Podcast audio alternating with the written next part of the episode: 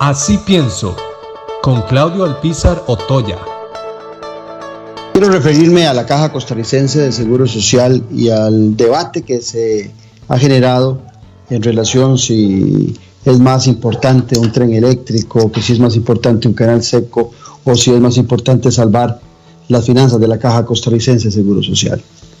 Lo primero que usted como oyente de Café y Palabras tiene que estar bien informado es que la constitución política establece que la Caja Costarricense de Seguro Social tiene una autonomía prácticamente absoluta, que es autónomo, administrativa y políticamente.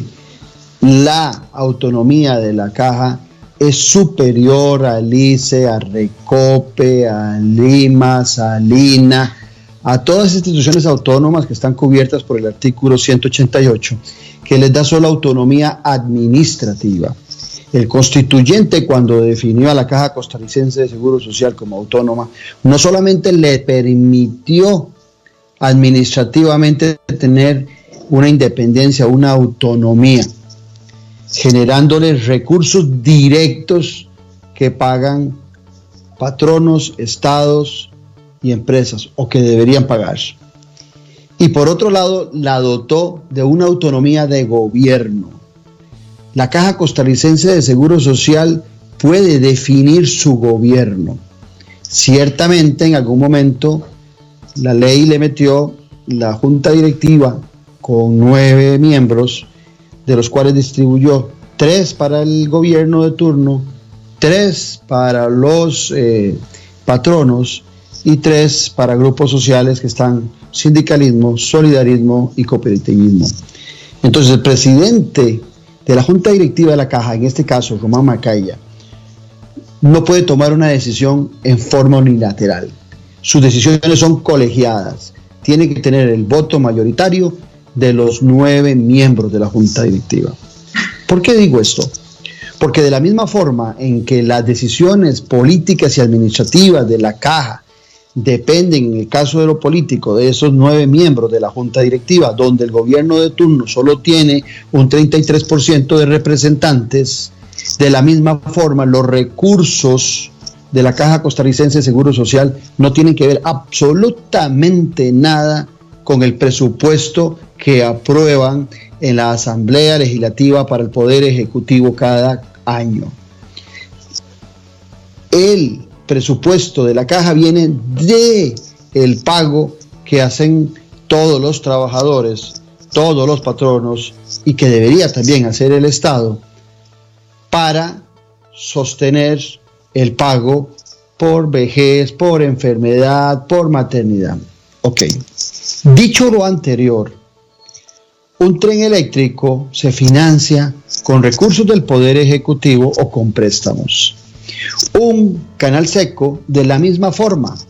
¿Y por qué es importante un tren eléctrico? La gente está muy preocupada porque es un proyecto, algunos, los opositores al PAC, eh, porque es un proyecto tan bueno que la, que la candidata a la presidencia podría ser la primera dama que está detrás de este proyecto. A mí me vale un pepino si la primera dama quiere ser o quiere ser candidata. Lo que me interesa es que el tren eléctrico es la recuperación de los trenes que tuvimos desde principios del siglo pasado y que hemos descuidado y que siguen siendo necesarios.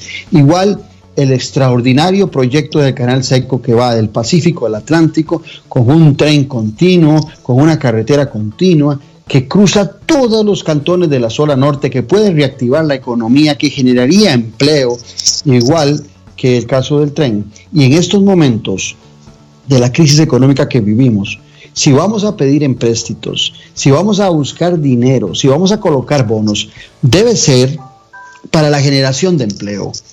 Y sepa usted que la empresa privada tiene sus recursos, tiene su dinero, los tiene escondidos porque está en un temor ahora de invertir por la situación de la economía nacional. Pero el Estado sí tiene que buscar recursos que vienen de impuestos o que vienen de créditos. Si los recursos de créditos vamos a invertirlos, tenemos que invertirlos en proyectos que generen reactivación económica. Eso le costó mucho decirlo al presidente de la República cuando es algo tan sencillo. Entonces, no confundamos por lo menos los oyentes de Café y Palabras, no caigamos en la tontería de querer decir, no, salvemos a la caja, pero no hagamos nada. No estamos en época de construir, no estamos en época de no invertir. Si no invertimos, ¿quién va a reactivar la economía? Por Dios. Los empresarios no quieren invertir. Aquí viene el Estado, ese que tanto patean, ese que tanto maltratan, que tiene que reactivar la economía. ¿Y qué es lo mejor que puede hacer para reactivar la economía? No es pagar salarios y contratar un montón de empleados del sector privado que se quedaron sin trabajo, no. Es generar actividades económicas donde la inversión del Estado ingrese o incluya al sector privado desarrollando inteligentemente el Estado el desarrollo de infraestructura para empezar. Y en eso ocupamos escuelas y colegios en todo el país, ocupamos carreteras y puentes. El Estado requiere eh, diseñar eh, edificios públicos para sus ministerios, instituciones.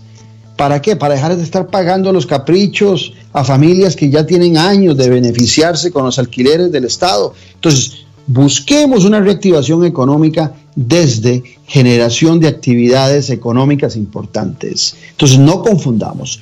¿Cuál es la responsabilidad del Ejecutivo? Pagarle a la caja, eso es lo único. No tiene el Ejecutivo las potestades a partir de influir con tres directivos no tiene las potestades de definirle a la caja qué tiene que hacer y a dónde va, ni en lo administrativo ni en lo político, porque es una institución descentralizada, política y administrativamente. Y no lo dice Claudio Alpizar, lo dice la Constitución Política de Costa Rica. Entonces no hagamos rollos, no hagamos enredos. La única responsabilidad del Ejecutivo es empezar a abonar y a pagarle a la caja, que no es culpa de este gobierno.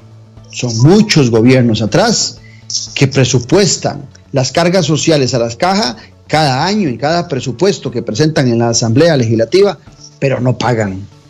Y de la misma forma, hay muchos grandes empresarios, muchos pequeños empresarios que no tienen su compromiso para pagarle a la caja. Y paralelamente le estamos cargando siempre a la caja responsabilidades por derechos humanos. Todos los extranjeros que vienen del país a disfrutar de la caja. No importa la nacionalidad, todos.